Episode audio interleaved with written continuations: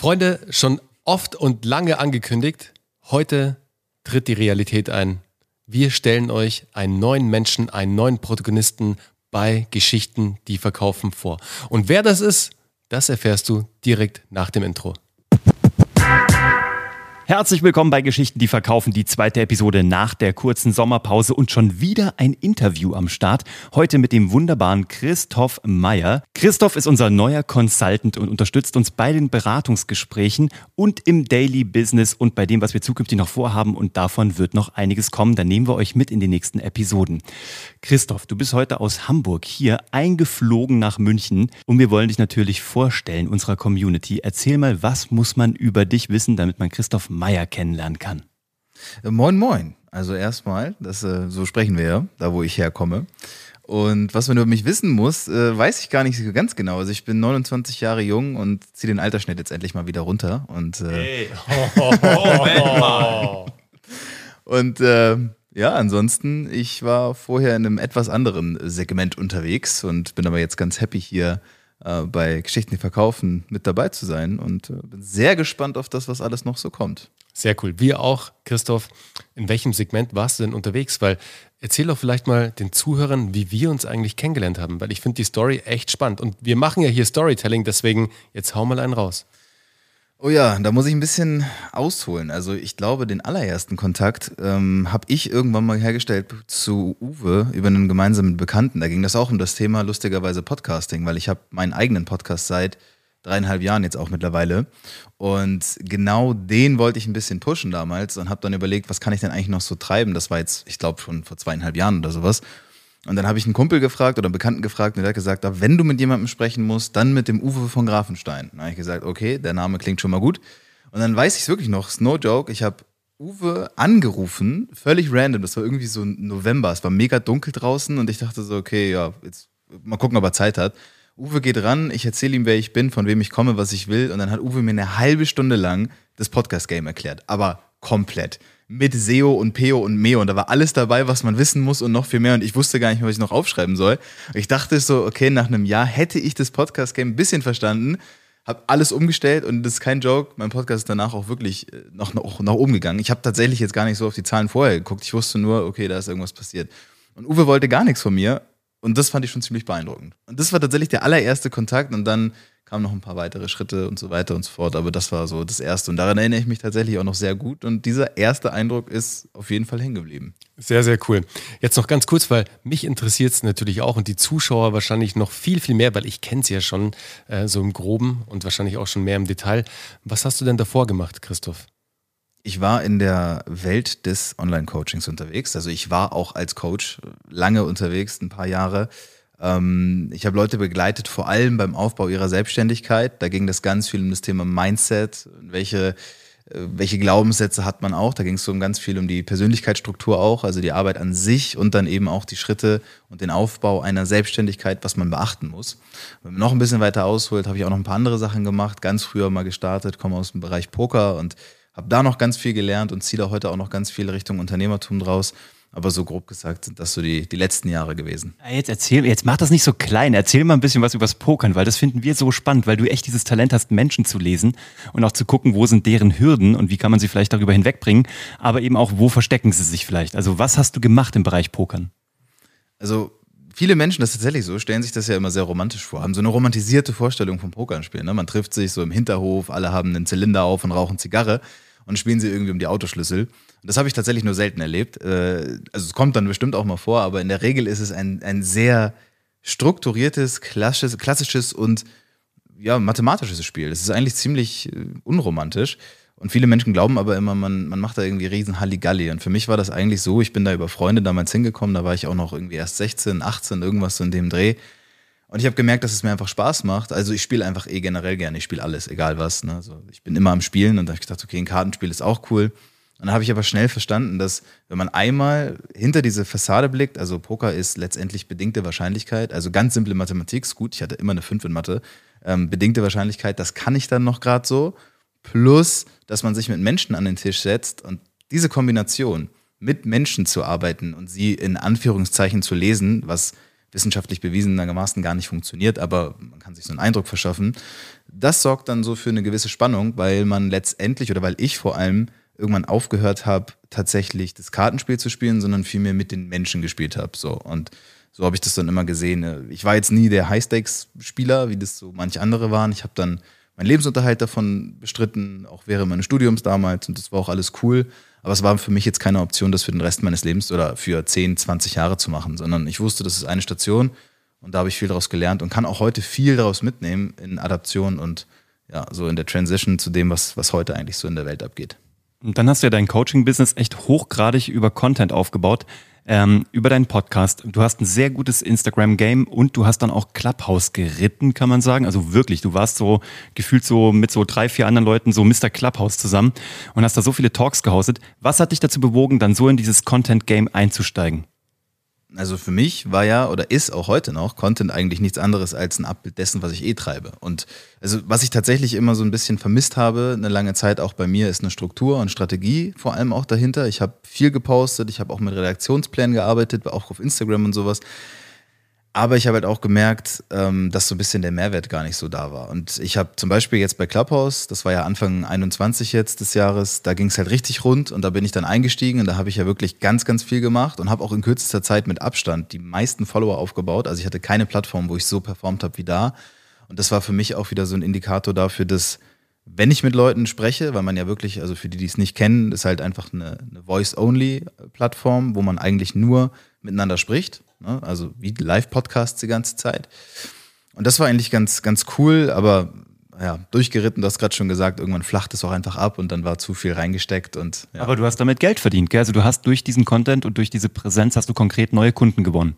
Ja, ja, das stimmt, genau. Also das war tatsächlich so in Anführungszeichen der Selbstläufer, so wie ich ja jetzt mittlerweile auch weiß, Content Marketing funktionieren muss, dass das eine eben das andere bedingt. Und da sind natürlich dann Leute auch über diese Plattform auf mein Instagram-Profil, auf meine Website etc. und haben gesagt, okay, das klingt auf jeden Fall interessant. Und ich habe tatsächlich auch damit äh, gar, nicht, gar nicht schlecht an Kunden gewonnen, was auch in meinem Segment, wo ich unterwegs war, dann auch tatsächlich direkt äh, vierstellige Umsätze gebracht hat. Also es war echt Geld, ja. Super.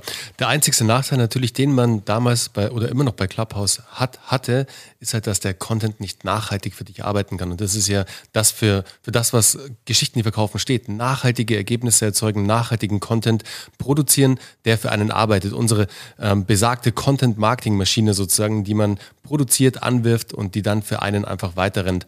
Und ich glaube, deswegen war es dann für dich auch irgendwann mal klar, als der Trend dann ein bisschen auch abgeflacht ist und so ein bisschen over war, war es dann noch nicht mehr so interessant, weil da halt nicht mehr viel Nachgehalt ist, außer die Menschen, die du dann auf andere Plattformen mitgezogen hast, die dir dann auf Instagram gefolgt sind oder auf LinkedIn oder wo auch immer. Deswegen da nochmal Clubhouse war ein geiles Experiment, glaube ich, für viele. Also für uns ja auch. Uwe und ich, wir haben ja auch, wir hatten ja auch viel Spaß da. Wir haben ja auch echt einige, an, einiges an Kunden generiert. Auch nur mit Content, in dem wir halt einfach präsent waren und in den verschiedenen Räumen mit dabei waren, auch gehostet haben. Wir haben ja einmal pro Woche auch einen eigenen Raum gehostet und haben da schon gemerkt, wow, da geht echt viel, aber es ist halt einfach nicht nachhaltig, weil es immer nur Event getriggert ist sozusagen. Und die Nachhaltigkeit hat uns halt gefehlt. Deswegen haben wir auch irgendwann mal dann ja, das Interesse mehr oder weniger verloren, weil wir halt wissen, was es bedeutet, wenn du wirklich eigenen Content hast auf Owned Media Channels, also eine, eine eigene Owned Media hast, egal ob es ein Podcast ist, ob es YouTube ist, Video, ein Blog ist, whatever, das hat einen ganz anderen Impact als jetzt eben so kurzfristige Content-Erzeugnisse sozusagen. Aber was ich da gemerkt habe, ich habe ich hab einen Interview-Podcast, ne? Und mhm. ich habe super viele Interviewgäste auf Clubhouse, über Clubhouse kennengelernt. So viele interessante Menschen, cool. mit denen ich sonst nicht in Kontakt getreten wäre. Das habe ich halt dann genutzt, um es nachhaltig zu integrieren in den Podcast, der ja wiederum für mich arbeitet. Und man kann ja heute alle Interviews sich anhören. Und das ist natürlich dieser zeitlose Content, aber ja, stimmt schon. Das, äh, ja. Der Audio-Only-Content dort, der ist halt nicht verwertbar gewesen. Ja. Wenn du da draußen schon mal bei einem unserer Live-Trainings warst, egal ob bei Uwe zum Thema Business Storytelling und Content Marketing oder bei mir zum Thema Social Selling und LinkedIn, dann weißt du ganz genau, wie wichtig auch das Thema Emotionen sind, wie wichtig das Thema Scheitern ist. Also auch mal hinzufallen und danach wieder aufzustehen. Weil es soll nicht immer nur um die Erfolge gehen, es soll nicht nur immer um die Dinge gehen, die glatt laufen, sondern auch die Dinge, wo man einfach mal hingefallen ist.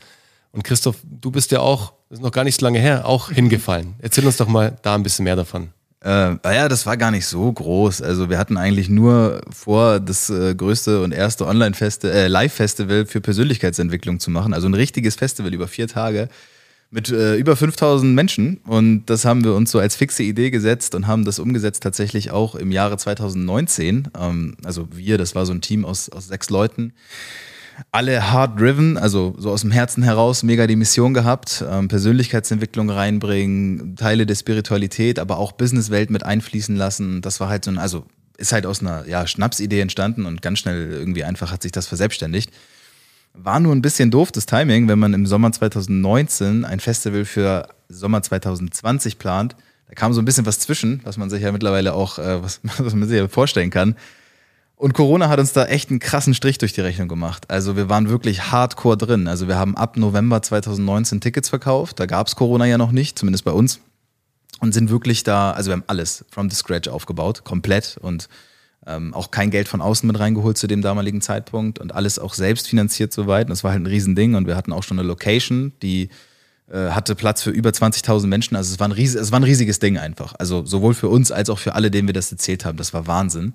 Da bin ich dann übrigens ja auch, für, auch die, für alle, die zuhören, nochmal ganz interessant, nochmal näher wieder in Kontakt gekommen mit euch weil da haben dann Uwe und ich dann nochmal darüber gesprochen, wie kann man da vielleicht Koops starten, wie kann man sich da verbandeln. Und da ist auch nochmal der, der Kontakt wieder so ein bisschen entstanden.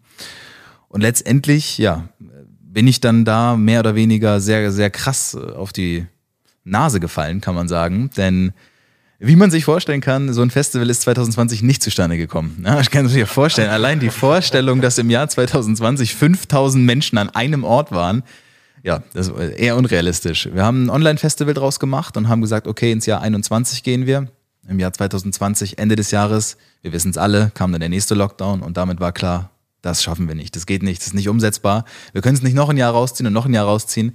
Und das war eine harte, es war wirklich eine krasse Erfahrung. Und ich sage auch wirklich, ich habe in, den, in diesen anderthalb Jahren, die ich dieses Unternehmen, also wir haben eine GmbH gegründet, äh, dieses Unternehmen mit aufgebaut, geführt und geleitet und was auch immer habe, habe ich gefühlt so, ja, habe ich, hab ich mehr gelernt als in den letzten fünf Jahren davor zusammen, einfach weil da so viel drin war und so ein Tempo und so ein Pensum und das war einfach wirklich hardcore. Und natürlich auch die bittere Niederlage, also die wirklich bittere Niederlage am Ende, ähm, sich eingestehen zu müssen, wir können es so nicht weiterführen, wir werden es nicht veranstalten können, weil die Verantwortung auch anderen Menschen gegenüber zu groß wurde. Das war auf jeden Fall, ja, die Pille musste ich erstmal schlucken und da hatte ich wirklich auch arg, arg mitzukämpfen. Also so wirklich, das hat mich persönlich richtig ähm, ja, getroffen. Und da musste ich mir auch erstmal zurückkämpfen. So. Das war wirklich eine harte Zeit, ja. Aber wie du selber sagst, ne, also das sind ja die Momente, wo du wirklich zum Mentor werden kannst für jemanden, einfach weil ein Mentor nach der Heldenreise jemand sein muss, der selber die Heldenreise hinter sich gebracht hat oder eben auch abgeschlossen beziehungsweise selber auf die Nase gefallen ist und dann wieder aufgestanden ist. Und das ist auch das, was jetzt, glaube ich, täglich sowohl in deinem eigenen Business, in, dein, in deine Beratung mit einfließt und hier als Consultant bei GDV nochmal einen ganz neuen Aspekt mit reinbringt und auch nochmal ein ganz anderes Branchenwissen mit reinbringt, was super spannend ist. Und wenn du da draußen Lust hast, davon zu profitieren, dann kannst du ab sofort auch mit Christoph ein Beratungsgespräch führen wenn du in dem Bereich Coaching unterwegs bist, wenn du im Bereich Persönlichkeitsentwicklung unterwegs bist, aber auch in ganz anderen Bereichen, wenn du aus dem Bereich sogar Poker, Glücksspiel und Eventorganisation, wenn du in diesem Businessfeld unterwegs bist, ist Christoph genau der richtige Ansprechpartner für dich. Ähm, du kannst also jederzeit dir ein Erstgespräch bei ihm wünschen, wenn du bei uns auf Geschichten, die verkaufen, einen Beratungstermin dir ausmachst. Das dauert dann 30 Minuten, ihr kennt das, ist kostenfrei und ihr bekommt da wirklich den vollen Impact. Alles, was wir gelernt haben, womit wir mal auf die Schnauze gefallen sind, alles, womit Christoph Christoph mal auf die Schnauze gefallen sind. Und das Coole ist, alles, womit wir vor allem wieder aufgestanden sind und schlauer waren als zuvor, damit du dir diese ganzen Stolpersteine aus dem Weg räumen kannst und gar nicht selber machen musst. Und das ist unser Angebot. Christoph, ähm, wie heißt dein Podcast? Wie viele Episoden davon gibt's? Weil das Ding ist ja auch ein Monster mittlerweile, ist ja schon richtig groß und lang. Und wo findet man den? Er heißt Hauptsache du machst, weil das auch einfach das Credo ist, nachdem ich mich immer gerichtet habe. Man findet ihn eigentlich überall, wo man Podcasts findet. Also iTunes, Spotify etc. muss man einfach mal eingeben. Und ich bin der Meinung, irgendwo gerade bei um die 250 Episoden zu stehen. So ganz genau weiß ich es nicht. Der Typ ist ein Content-Experte und wir freuen uns auf die Zeit mit dir. Wir freuen uns auf die Erfolge und ähm, auf all das, was wir gemeinsam lernen dürfen. Christoph, auch von meiner Seite, herzlich willkommen im Team von Geschichten, die verkaufen. Und ihr da draußen feiert einfach jetzt mal ganz kurz für fünf Sekunden Christoph ab. Begrüßt ihn auch herzlich in der GDV-Welt. Er wird ab jetzt immer wieder mal auch im Podcast auftreten zu Themen, die, das wird noch eine Überraschung werden, für was, ihr habt ja schon gehört, für was der Christoph steht. Und ähm, ihr werdet auf jeden Fall noch sehr, sehr viel von Christoph hören. Und in diesem Sinne, Christoph, sau cool, dass du bei uns am Start bist, dass du uns jetzt auch bereicherst mit deinem Wissen und auch mit deinen Scheiterungen sozusagen. Und ähm, ja, hast du noch irgendwas für unsere Community? Losgeht. Bloß nicht. Nee, vielen Dank. Ich freue mich auch. Und dann schauen wir mal. Schönen Sonntag euch. Ciao. Ciao. Ciao.